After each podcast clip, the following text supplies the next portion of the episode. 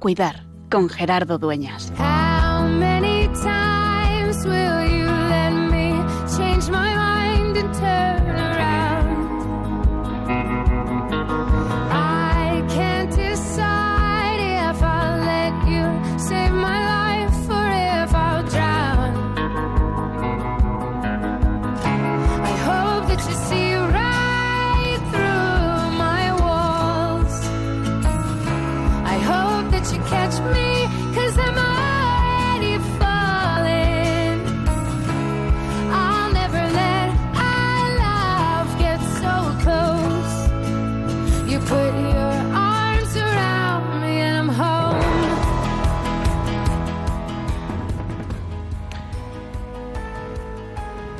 Tratar con adolescentes es apasionante en todos los sentidos.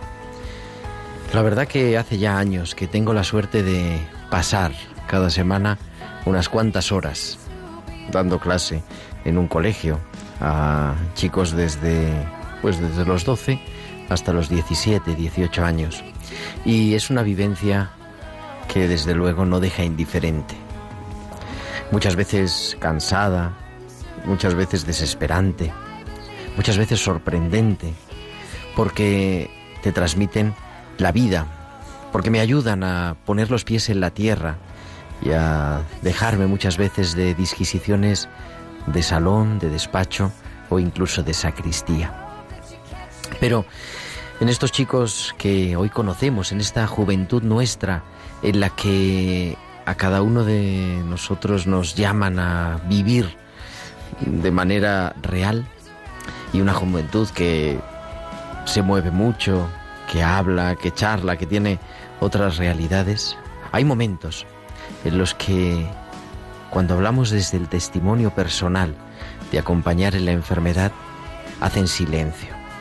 Un silencio real, un silencio profundo, una escucha de quien está hablando del sentido auténtico de la vida.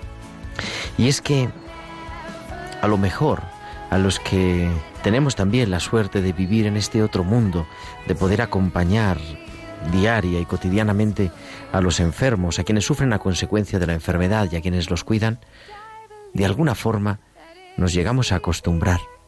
Pero es la realidad que siempre se impone y que al joven, al adolescente o al niño, que no la suele vivir, gracias a Dios, en carne propia, también se le hace esa imposición, esa, ese toque de realidad que le hace la propia fragilidad de la vida, la presencia del sufrimiento en su familia, en sus padres, en sus abuelos, en un ser querido cercano o en un compañero de clase, incluso.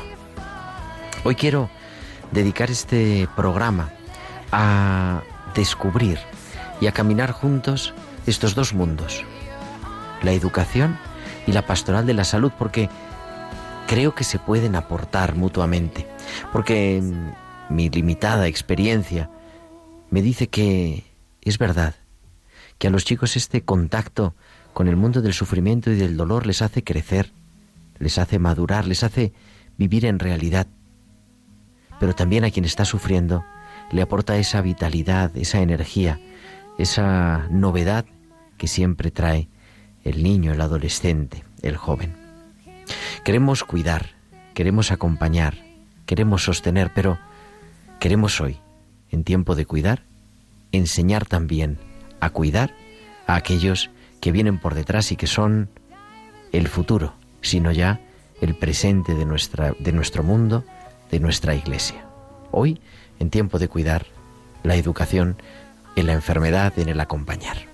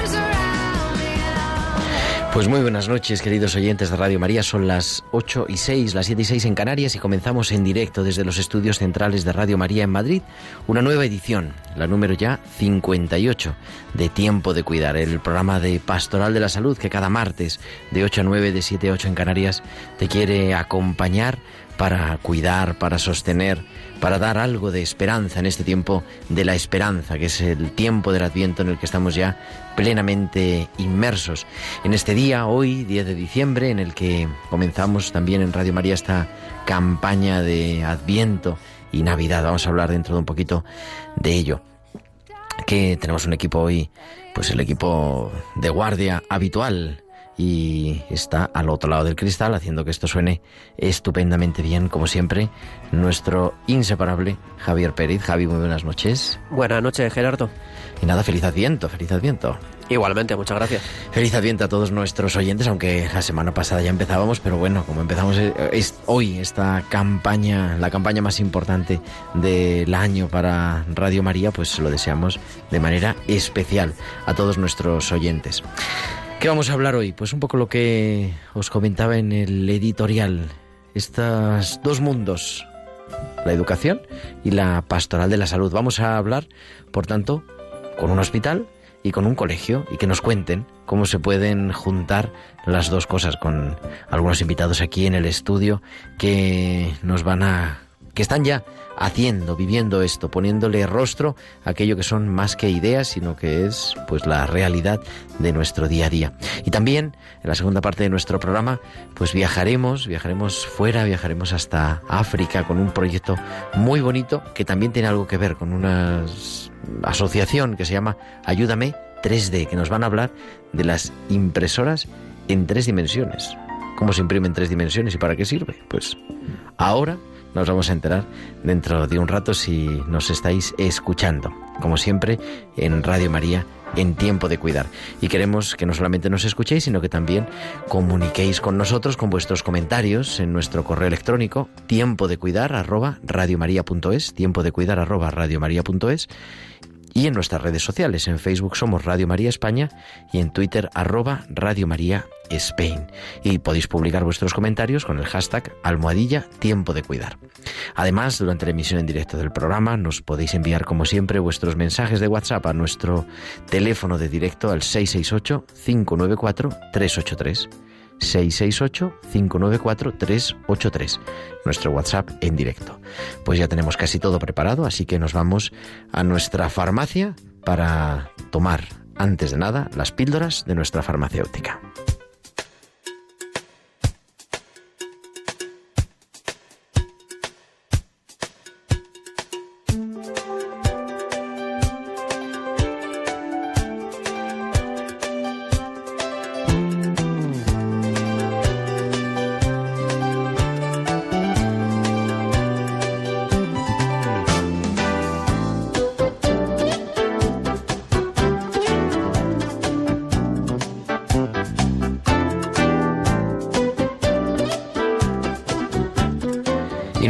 Farmacéutica de guardia es la doctora Inmaculada Castillo, que nos trae siempre sus píldoras. Inmaculada Castillo, Inma, muy buenas noches. Hola, muy buenas noches. Muy buenas noches Gerardo y buenas noches a todos nuestros oyentes de Radio María. Pues hoy en la píldora os vengo a hablar del Adviento. Hay una lectura de la primera carta de San Pablo a los tesalonicenses en, en la cual el apóstol San Pablo nos invita a preparar la venida de nuestro Señor Jesucristo. San Pablo usa precisamente la palabra venida, de donde viene el término adviento. Si reflexionamos brevemente sobre el significado de esta palabra, se puede traducir por presencia, llegada, venida. Dios está aquí, no nos ha dejado solos, aunque no podamos verlo o tocarlo. Por otro lado, adviento significa también visita. Él entra en mi vida y quiere dirigirse a mí. El Adviento, este tiempo litúrgico que estamos comenzando, nos invita a detenernos en silencio para captar una presencia. Otro elemento fundamental del Adviento es la espera, una espera que es al mismo tiempo esperanza. El Adviento cristiano es una ocasión para despertar de nuevo en nosotros el sentido verdadero de la espera, volviendo al corazón de nuestra fe, que es el misterio de Cristo, el Mesías esperado durante muchos siglos y que nació en la pobreza de Belén. También el Adviento es tiempo de alegría, de una alegría interiorizada, que ningún sufrimiento puede eliminar. La alegría por el hecho de que Dios se ha hecho niño. Esta alegría invisiblemente presente en nosotros nos alienta a caminar confiados. La Virgen María, por medio de la cual nos ha sido dado el niño Jesús, es modelo de sostén en este íntimo gozo. Que ella, discípula fiel de su Hijo, nos obtenga la gracia de vivir este tiempo litúrgico vigilantes y activos de la espera. Y dado que esa alegría, no nos olvidemos de cantar. Cantemos villancicos que nos van a recordar la venida de nuestro Señor Jesucristo. Por último, os tengo preparada una oración preciosa a modo de himno sacada del libro Ver la vida con la mirada del Evangelio de Marcelo Murúa. Y dice así, tiempo de atiento, tiempo de espera, Dios que se acerca, Dios que ya llega, esperanza del pueblo, la vida nueva. El reino nace, don y tarea. Te cantamos, Padre bueno, a la esperanza. Con María, ayúdanos, Señor, a vivir generosos en la entrega a ofrecer nuestra vida como ella, a escuchar tu palabra en todo tiempo, a practicar sin descanso el Evangelio. Ayúdanos a vivir solidarios con los que sufren, con quienes hoy como ayer en Belén no tienen lugar. Te cantamos, Padre bueno, a la esperanza. Con los pastores de Belén, ayúdanos, Señor, a vivir la vigilia de tu reino, a correr presurosos a tu encuentro a descubrir tu rostro en medio del pueblo, a no quedarnos dormidos en la construcción del mundo nuevo. Te cantamos, Padre bueno, a la esperanza. Con los ángeles de Belén, ayúdanos, Señor, a cantar al mundo entero tu presencia. Dios está con nosotros. Construyamos la paz entre los hombres. Edifiquemos la justicia entre los pueblos. Te cantamos, Padre bueno, a la esperanza. Con Jesús Niño Dios, ayúdanos Señor, a abrigar la esperanza que nace en cada adviento, a escuchar los clamores de tu pueblo, a regar con nuestras vidas la semilla de tu reino, a ser mensajeros de tu amor, a construir comunidades de servicio y oración. Navidad, fiesta del hombre. Navidad, fiesta de Dios. Queremos ser tus testigos. Danos la fuerza, Señor. Pues que sí sea, Inma, y muchísimas gracias por tus píldoras siempre y feliz adviento. Son las píldoras de nuestra farmacéutica de Inmaculada Castillo.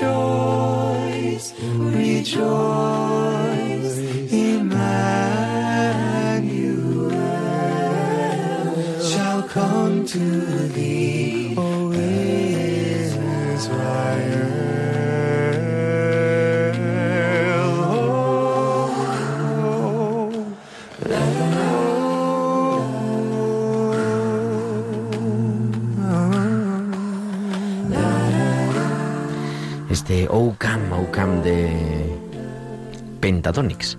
Es el que nos acompaña cuando son las ocho y cuarto, las siete y cuarto. Continuamos en directo en Tiempo de Cuidar. Yo soy Gerardo Dueñas y tengo aquí a mi izquierda en el estudio que me acompaña desde hace un ratito, Maite Rodríguez Sobrino. Muy buenas noches, Maite. Buenas noches, Gerardo.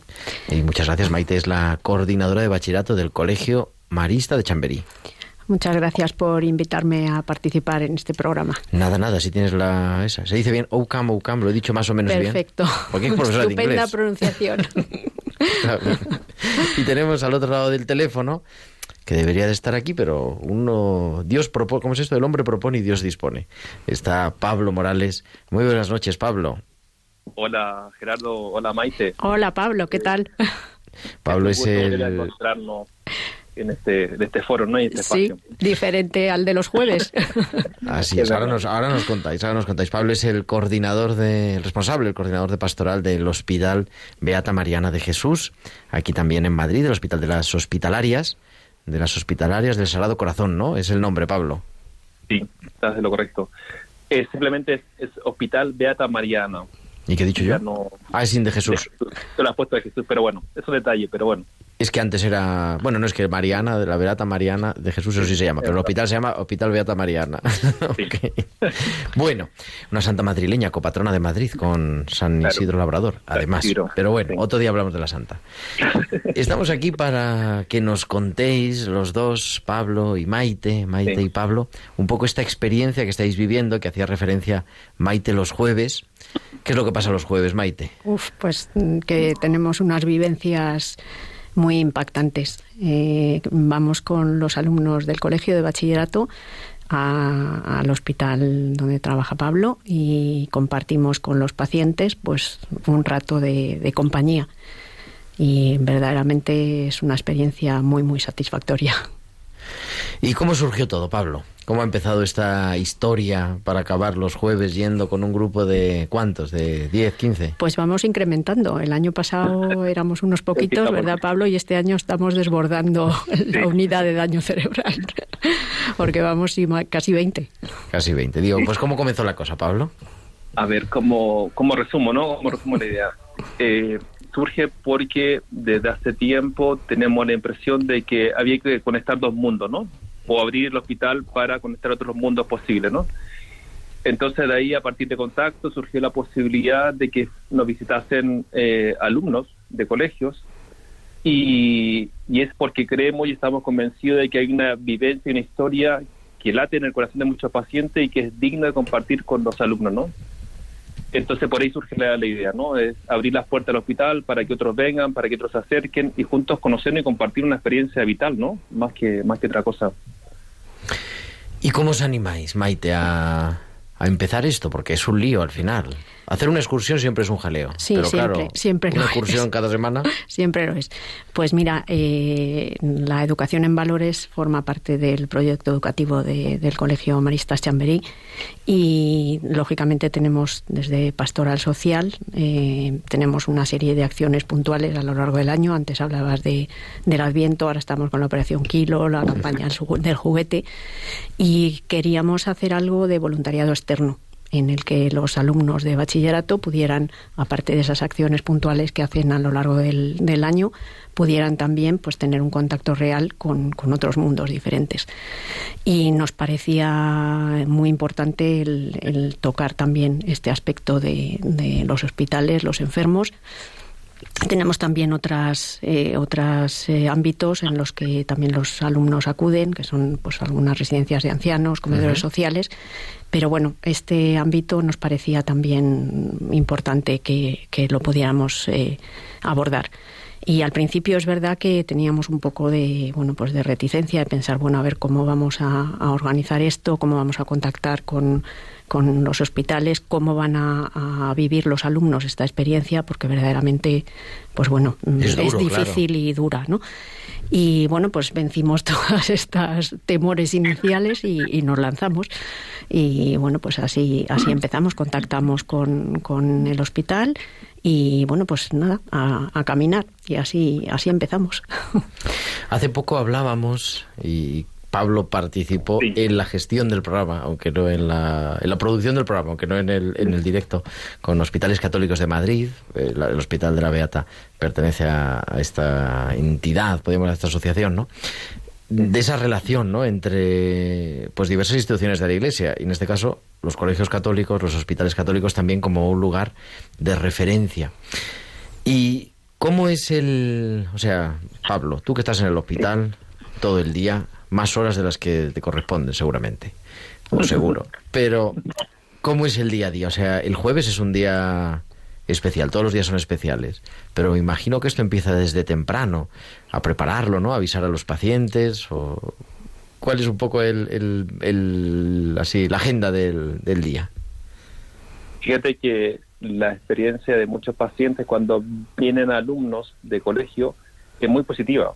O sea, es yo lo compartí en otros momentos. Eh, hay muchas historias en el hospital. Uno encuentra miles de historias de alegría, de tristeza, de soledad, de frustración, de impotencia. Y cuando viene alguien que aparentemente es desconocido y viene a visitar gratuitamente a un paciente, yo creo que eso le, la vida le- les cambia, ¿no? Y la vida les sonríe. No, es, es, alguien que viene y no tiene el prejuicio de saber quién soy, sino simplemente viene a conocer y a descubrir. Entonces, cuando yo paso por las mañanas o en otro momento del día, qué sé yo, después de la visita, les pregunto a los pacientes, ciertamente es un espacio que para ellos les produce alegría, ¿no? Eh, pensad que son muchos pacientes mayores, eh, principalmente algunos son pacientes que han sufrido algún ictus, tienen alguna patología, o sea, algún deterioro cognitivo. Entonces, no deja de ser una experiencia de encuentro para muchos pacientes y sin lugar a duda también una experiencia de alegría. Eh, yo hoy día lo compartía, hoy día fueron otros chicos de, de un colegio, eh, también a visitar, a visitar pacientes en, en el hospital, y me preguntaba una paciente, Pablo, ¿qué va a pasar cuando se me vaya el paciente? ¿O, qué, ¿O cómo lo haremos si el paciente está mucho tiempo? ¿Cambiaremos de paciente? ¿Cambiaremos de unidad? yo estoy convencido de que lo, lo que nos cambia, lo que le cambia la vida al alumno, al chico que nos visita en el hospital es conocer historias concretas. Entonces, en el fondo es una experiencia de pasar de mi pequeño mundo, que me toca vivir y enfrentar, que es el mundo real, pero es un pequeño mundo todavía, a un mundo mucho más real, más complejo, donde- hay dolencia, donde hay sufrimiento, donde hay enfermedad y también mucha soledad. Por ahí, Gerardo, te puedo contar más o menos la experiencia. ¿Y los chicos qué hacen? Pues los chicos cuando llegamos a- al hospital nos recibe siempre Pablo y como explicaba antes eh, tenemos como dos tipos de, de acciones, ¿no? Hay veces que están en planta y entonces Pablo asigna eh, habitaciones en las que él cree que, que los alumnos pueden acceder con cierta facilidad y otras veces vamos a la unidad de daño cerebral y compartimos un tiempo allí con los pacientes que, están común, en la sala común, efectivamente. Entonces, cuando están en, cuando van a las habitaciones, eh, los alumnos lo que hacen es escuchar que como decías antes eh, es una es una actividad por llamarlo de una manera a la que no están muy acostumbrados Efectivamente. entonces, la verdad es que es sorprendente. De hecho, ellos, uno de sus temores o sus inquietudes, sobre todo cuando empiezan, es eh, ¿y, de, ¿y de qué les voy a hablar? Y entonces, claro, les, les decimos, es que mm, realmente lo mejor es que les escuchéis más que hablar. Y bueno, pues es algo que a ellos mismos les, les sorprende.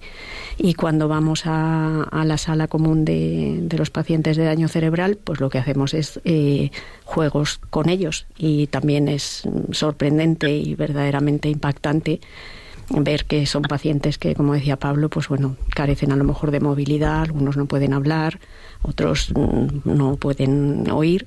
Y, y la verdad es que es sorprendente cómo los alumnos eh, se brindan, pues si jugamos al dominó, a moverles las fichas, si jugamos al parchís, tiran el dado por ellos, pero sobre todo el, el cariño y la sonrisa con, con lo que con la que lo hacen. Imagino que, bueno, para el colegio es un reto, pero es asumible de alguna forma. Pero claro, Pablo, para el hospital es cambiar la forma de trabajar habitual, ¿no?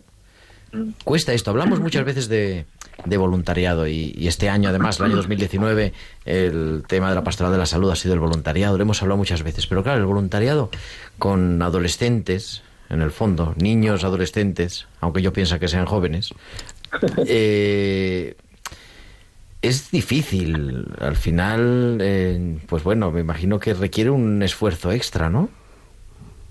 A ver, eh, yo creo que es verdad que hacemos aparentemente aparentemente algo que, no se suele hacer en los hospitales, que es abrir las puertas, ¿no? Eh, para que otros nos visiten y acompañen a los pacientes. Yo creo que siempre es un desafío es un desafío conectar mundo y es, un desafío conectar realidades distintas. Eh, yo siempre digo y creo y estoy convencido de que a quien debemos agradecer a los pacientes, ¿no? Porque en el fondo nosotros como hospital abrimos las puertas, pero quien en última instancia te recibe y te abre la puerta de su habitación y de su casa en ese instante, en ese momento, es el paciente, ¿no? Eh, entonces es una experiencia muy enriquecedora. Eh, para nosotros, en el fondo también, yo siempre digo y estoy convencido de eso, y, y es que muchas veces se nos olvida de que el hospital tiene una voz social que decir, ¿no? Es decir, algo que decirle a la sociedad de lo que a nosotros nos toca vivir cada día, ¿no?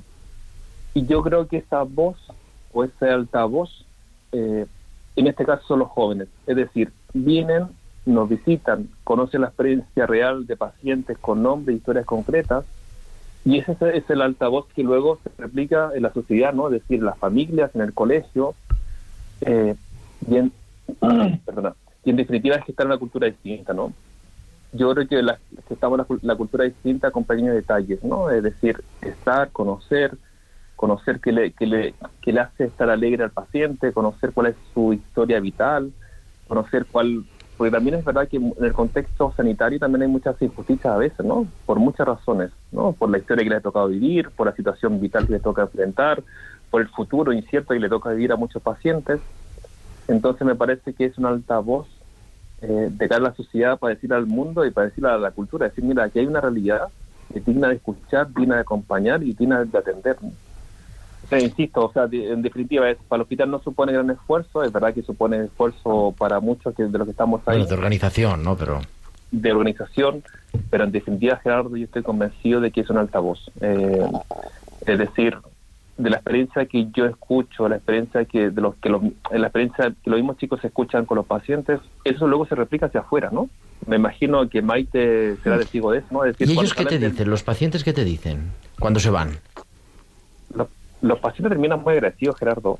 Eh, muy agradecidos. Digo, cuando se van los chicos, no cuando se van los pacientes. claro, ah, ah, perdona, perdona.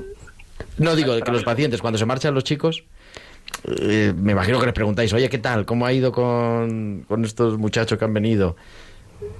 la, la gente Gerardo suele estar suele quedar muy agradecida Eh, es verdad que a lo mejor para los chicos no es un- una gran obra pero ciertamente Sí, sí lo es, Pablo, sí lo es para ellos.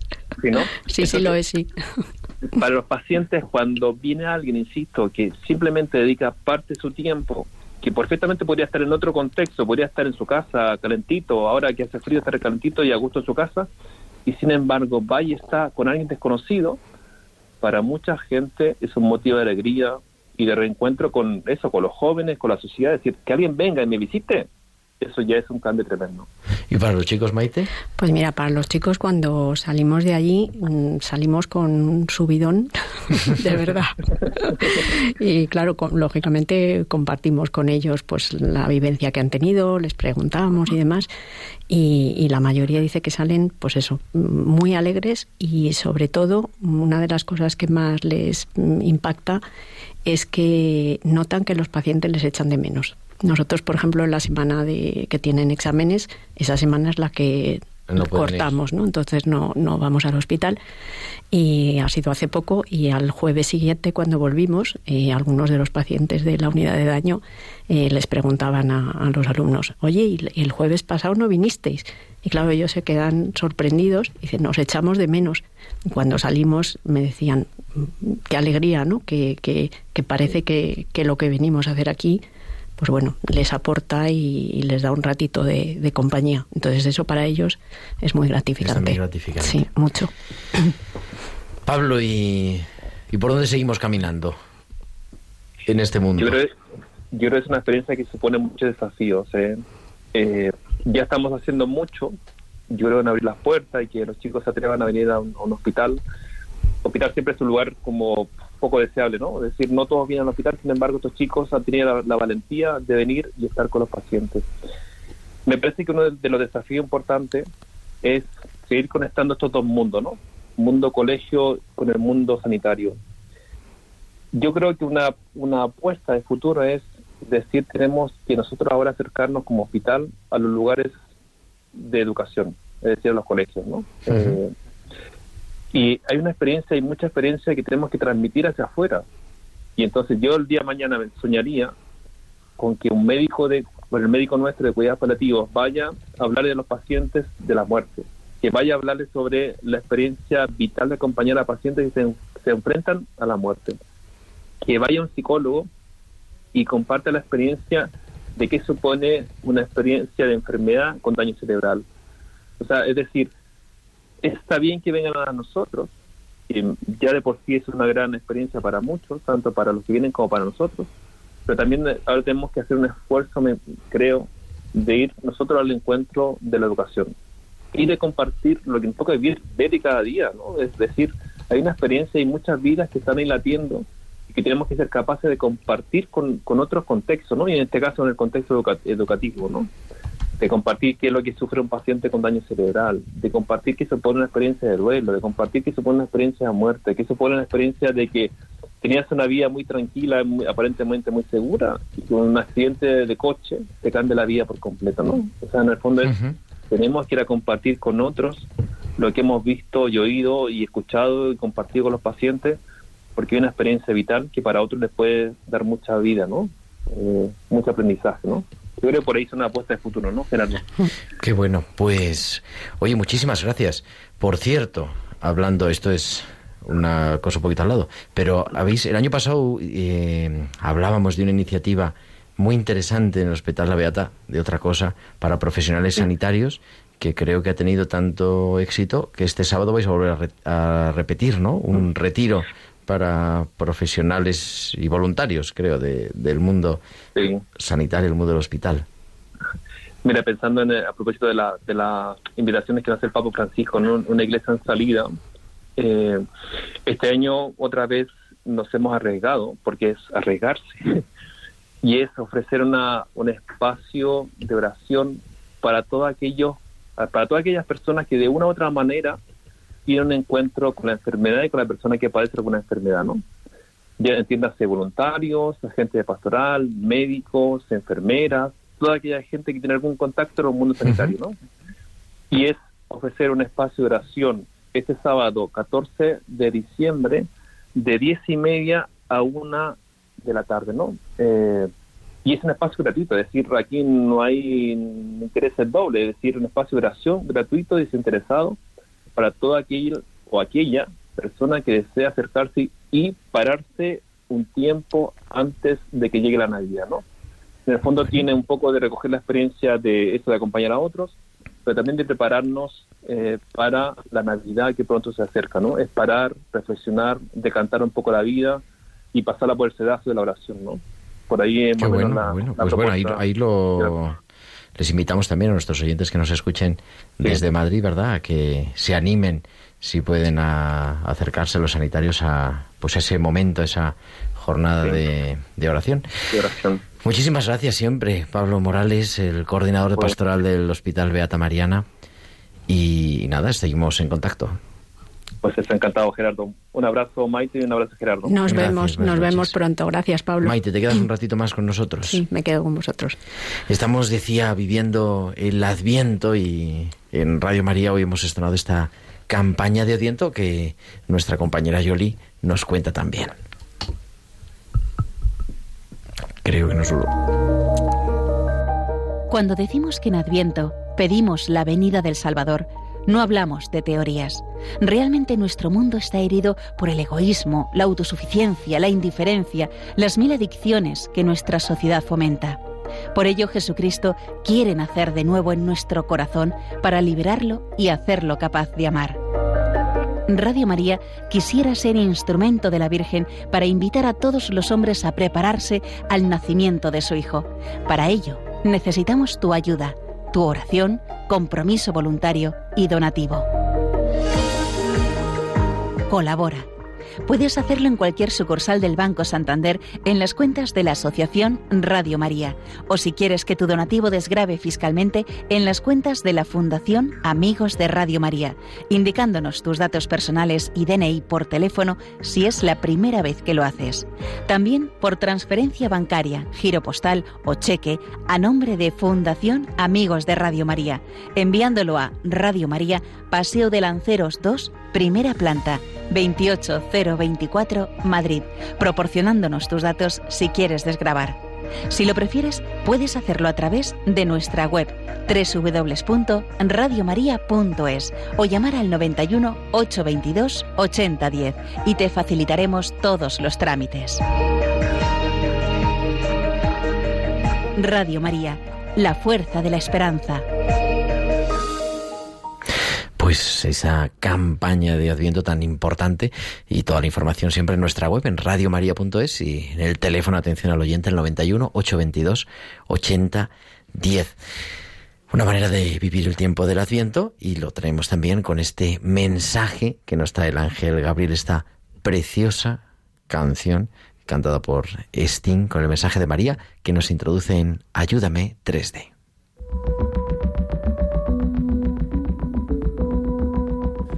Las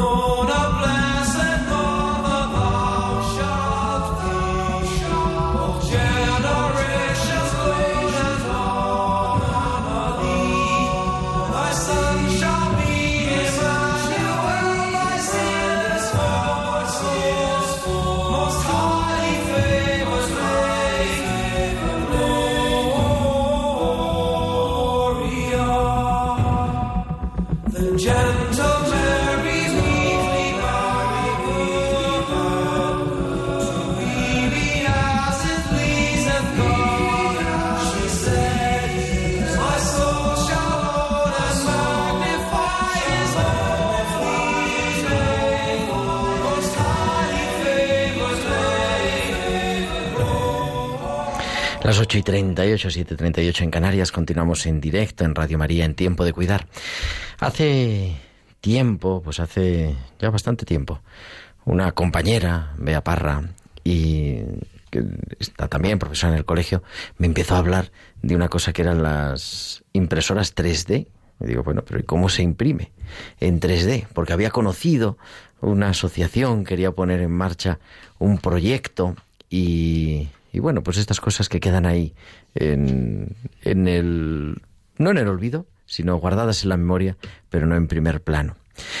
Y la vuelta que da la vida, después, tiempo después, organizando y, queriendo hacer este programa y viendo otros proyectos, eh, me lo recordaba. Otra amiga a la que saludamos también, porque además han operado a su hermana, ha pedido que recemos por ella, hoy precisamente, María Luisa Mora, y me hablaba de Guillermo Martínez, que es el fundador de Ayúdame 3D. Y lo tenemos en este momento, nos atiende amablemente en directo por teléfono. Guillermo, muy buenas noches. ¿Qué tal? Buenas noches. Y muchas gracias por atender la llamada de Radio María de Tiempo de Cuidar para hablarnos de una iniciativa que en qué consiste, qué es esto de las impresoras 3D y Ayúdame 3D en realidad. Bueno, pues es un proyecto que nace en Kenia hace varios años, donde entregamos unos brazos a gente que lo necesita y bueno, pues a partir de ahí decidimos no parar ahí, sino utilizar esta impresión 3D, estas máquinas que funcionan para, pues, para hacer muchos objetos, pues para el diseño de dispositivos para gente que lo necesita por todo el mundo. Eh, llevamos ya tres años y estamos eh, trabajando en más de 35 países ahora mismo y entregando más de 150 brazos al año. Pero ¿cómo son estos brazos? A ver, brazos pues prótesis, ¿no? Son brazos impresos en 3D que son mecánicos, que gracias a las articulaciones que tiene la persona, pues estos brazos podrían abrir y cerrar la mano para poder agarrar objetos y mejorar un poco la, la calidad de vida de personas que nunca podrían permitirse algo mejor. ¿Y cómo se os ocurre esto? A mí me sorprende la cosa. Pues un poco por investigar por internet, ver las cosas, las posibilidades que tienen este tipo de tecnologías, ver los problemas que hay en el mundo, eh, ver cómo solucionarlos y bueno, pues poco a poco decir, bueno, pues ¿por qué no hacer esto? Y funcionan. Claro, porque, bueno, Sí. yo, yo he visto algunas cosas, la verdad, no, no he visto grandes cosas, ¿eh? pero estuve de estas en una exposición en Murcia, vuelta que da la vida, de impresión 3D, que son unas maquinitas que se les mete el diseño, ¿no? Creo, con un programa en el ordenador y va haciendo el modelo en tres dimensiones en un tipo de plástico, ¿no? No sé exactamente qué material es. Pero claro, llegar a hacer una prótesis humana, a mí se me hace complicado. Bueno, pero eso eh, nosotros tenemos en ayudame3d.org muchísimos vídeos en nuestras redes sociales. Podéis ver los resultados, todo la- el cambio radical de vida que tienen estas personas, gente que ya está usando durante tres años estos brazos y, y vamos, eh, toda la, todas las, los nuevos desarrollos que hemos estado haciendo. Si no, no sé, no, si no, no estaríamos aquí ahora mismo. No, si no, no, funcionase, lógicamente. No, no, bueno, pero era una pregunta retórica. pero, ¿y cómo hacéis también eh, con los chicos? Porque es un proyecto que estáis también implantando en colegios, institutos. Sí, sí. Luego tenemos un proyecto que se llama A3D Kids, que digamos que lo que intentamos es 3D fomentar Kids los valores. niños, ¿no? Eso es. Intentamos fomentar los valores sociales de las nuevas tecnologías entre los más pequeños para un poco que se den cuenta que la tecnología pues pues puede ayudar a los demás. Y entonces lo que hacemos son pues como varios módulos eh, con colegios que tienen impresoras 3D eh, pues que puedan imprimir llaveritos, pequeñas figuras, que se acomoden a y se, se acostumbren a estas máquinas. Como para ir luego, aprendiendo pues, poco a poco, ¿no? Claro, eso es. Luego ellos también harían un mercadillo solidario, cualquier tipo de acción solidaria, recaudación o lo que sea, y finalmente ellos mismos harían una mano que les sirve a, a alguna persona del mundo que la necesite. O sea que di- directamente ellos son partícipes del proyecto. A mí me... Eso es lo que me conquista. Está aquí Maite, Maite es profesora. suena muy, muy interesante, la verdad. Porque... Bueno, pues eh, invito, invito a cualquier Sí. colegio que nos escuche a, a escribirnos en ayudame3d.org y vamos, estaremos encantados de, de crear algún tipo de acción. Pues, pues encantados nosotros también, Guillermo. Sí, porque además hoy en día, yo ahora para preparar un poco el programa, que parece que estoy improvisado, pero bueno, tiene algo de preparación, he estado buscando, digo, bueno, ¿y qué cuesta una impresora 3D? Pero no son tan caras, o por lo menos ahora No. mismo, ¿no? O sea, no, se han democratizado mucho. Eh, la gente se cree que cuestan más de 2.000, 5.000 euros, pero ya te puedes encontrar alguna decente, digamos, a partir de 200, cosas así, ya puedes empezar a aprender. sí, exactamente, para empezar. O sea, que digo que es una cosa Claro. relativamente sencilla y a mí me llamaba mucho Sí. la atención, y lo comentábamos, ¿no? El que no se quede solo en una acción solidaria. Claro, eh, Maite nos estaba contando, ¿no? Bueno, una acción solidaria de acompañar a los enfermos, eso es verdad, se ve claramente. Pero muchas veces las que hacemos con los países que llamamos del tercer mundo, ¿no? Al final consiste en, bueno, recaudar dinero y, y no se ve bien, ¿no? Y esto Sí. tiene la ventaja de que tú estás viendo que el brazo que han programado en la clase, digamos, que han diseñado Claro. y que lo tienen allí en la mano, después es el que llega a tal Eso es. persona en tal país, ¿no? Eso es, claro, claro. Nosotros al final intentamos eso, buscar un destinatario para poder ayudar directamente.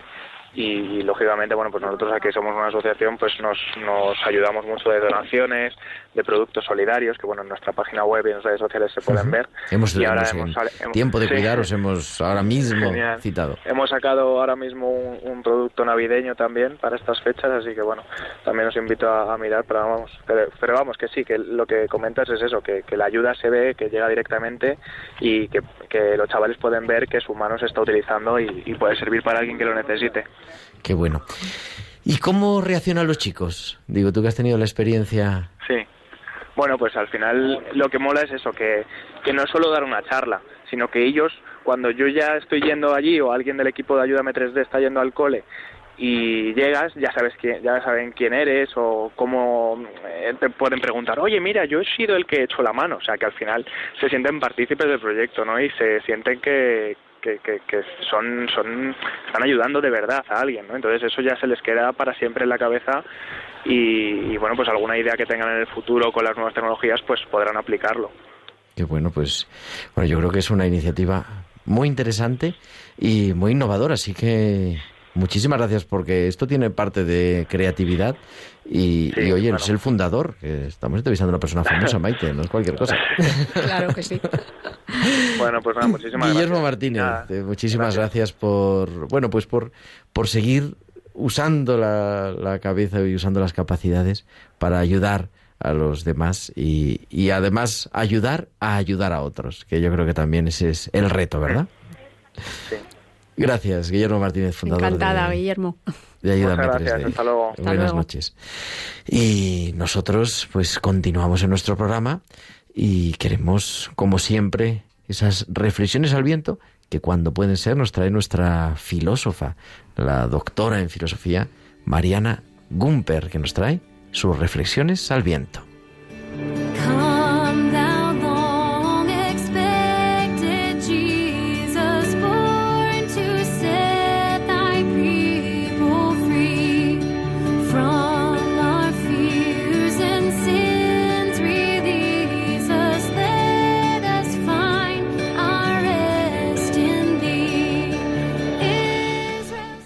Tenemos ya a Mariana Gumper. Mariana, muy buenas noches.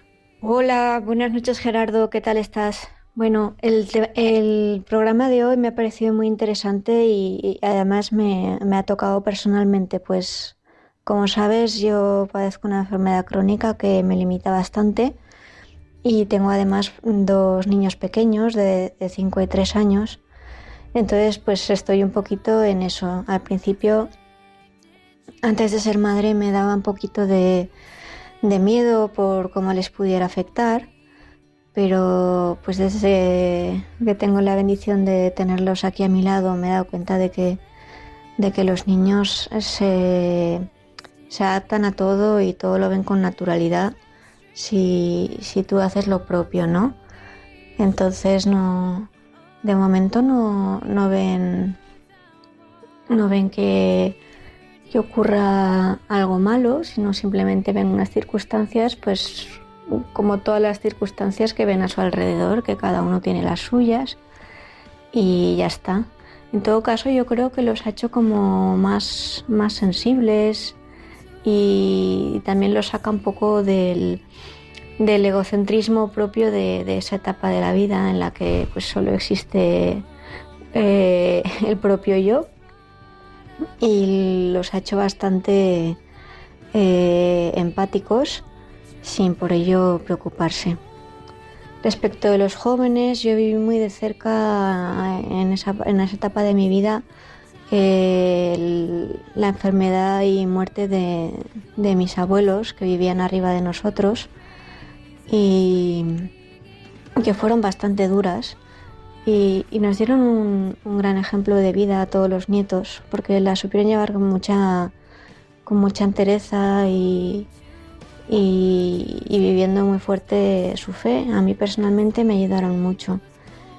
Y creo que parte de, de que yo pudiera estar a su lado aparte, eh, y quisiera acompañarles y estar con ellos, eh, en parte fue porque los quería mucho desde pequeña, entonces es una cosa que, que es importante que los padres hagan, ¿no? Eh, procurar el, la convivencia familiar ¿no? y, que, y que uno esté muy unido a su familia.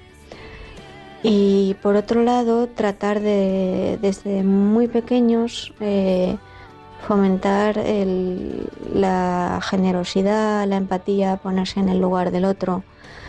Entonces eso hace, entiendo yo, que cuando uno ve que sus mayores o alguien de su alrededor está enfermo o limitado, en lugar de echarse para atrás o ignorarlo, si a uno le han fomentado la generosidad y la empatía, pues lo que le mueve es a, acompañar.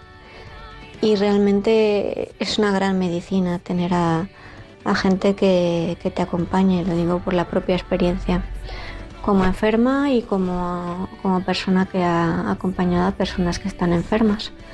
Entonces yo creo que esas son las pautas en general y que no hace falta que aparezca la enfermedad y la limitación para que los padres eduquemos en eso, en olvidarse de uno mismo y en ser generoso y ser empático con los demás en cualquier circunstancia de la vida.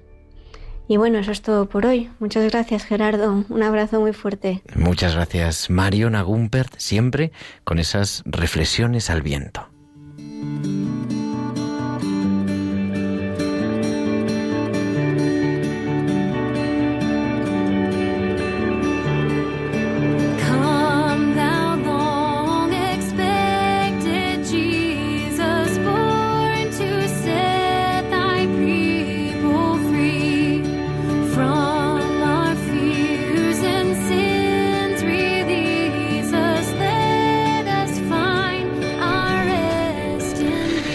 Entramos en la recta final de nuestro programa, Maite. Estoy con Maite Rodríguez Sobrino, la coordinadora de bachillerato del Colegio Maristas Chamberí, de aquí de Madrid.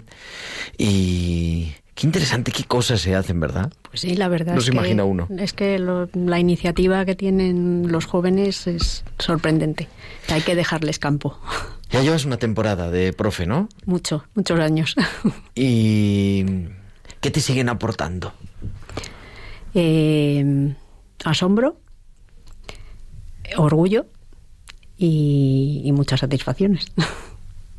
Y bueno, y algún que otro cabreo también, pero eso Bueno, aparte. al- bueno, pero esos los- son los menos.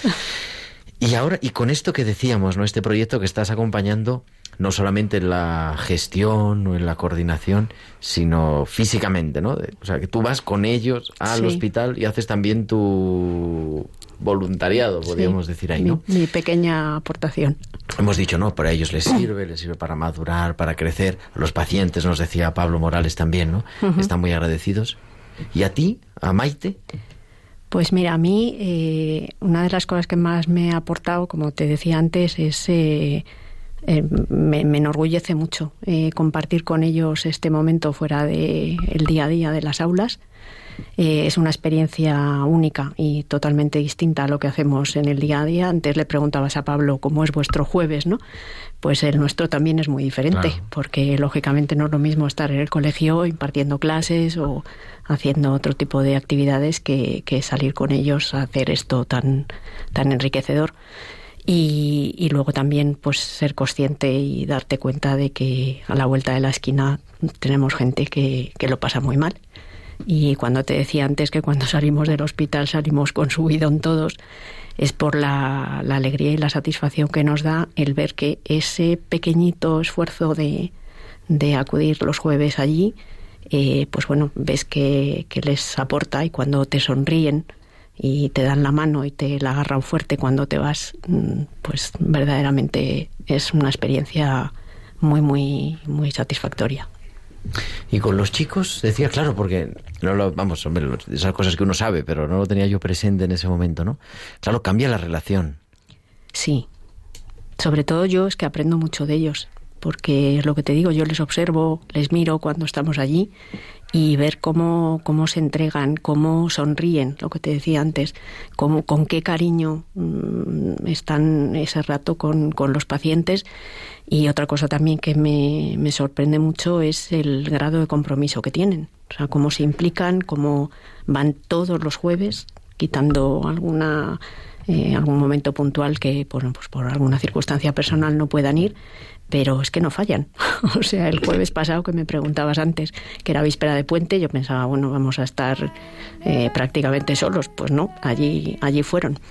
Y el año pasado, por ejemplo, en Navidades nos pidieron si podían ir en las vacaciones también. O Lo sea, cual, pues bueno, sí, la verdad es que por eso te digo que verdaderamente mm, a mí me hace sentirme muy orgullosa de ellos.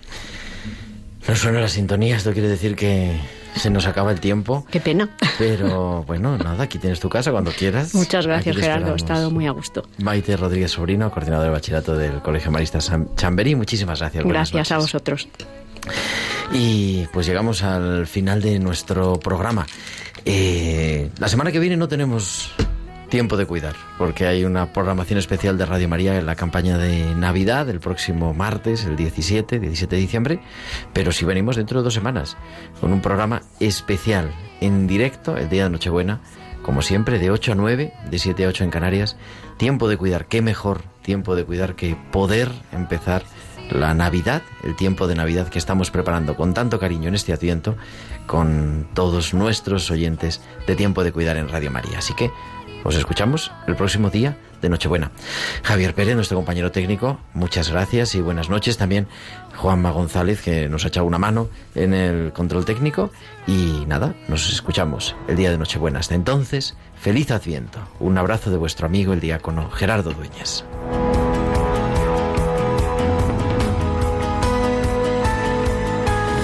Han escuchado Tiempo de Cuidar con Gerardo Dueñas. eyes to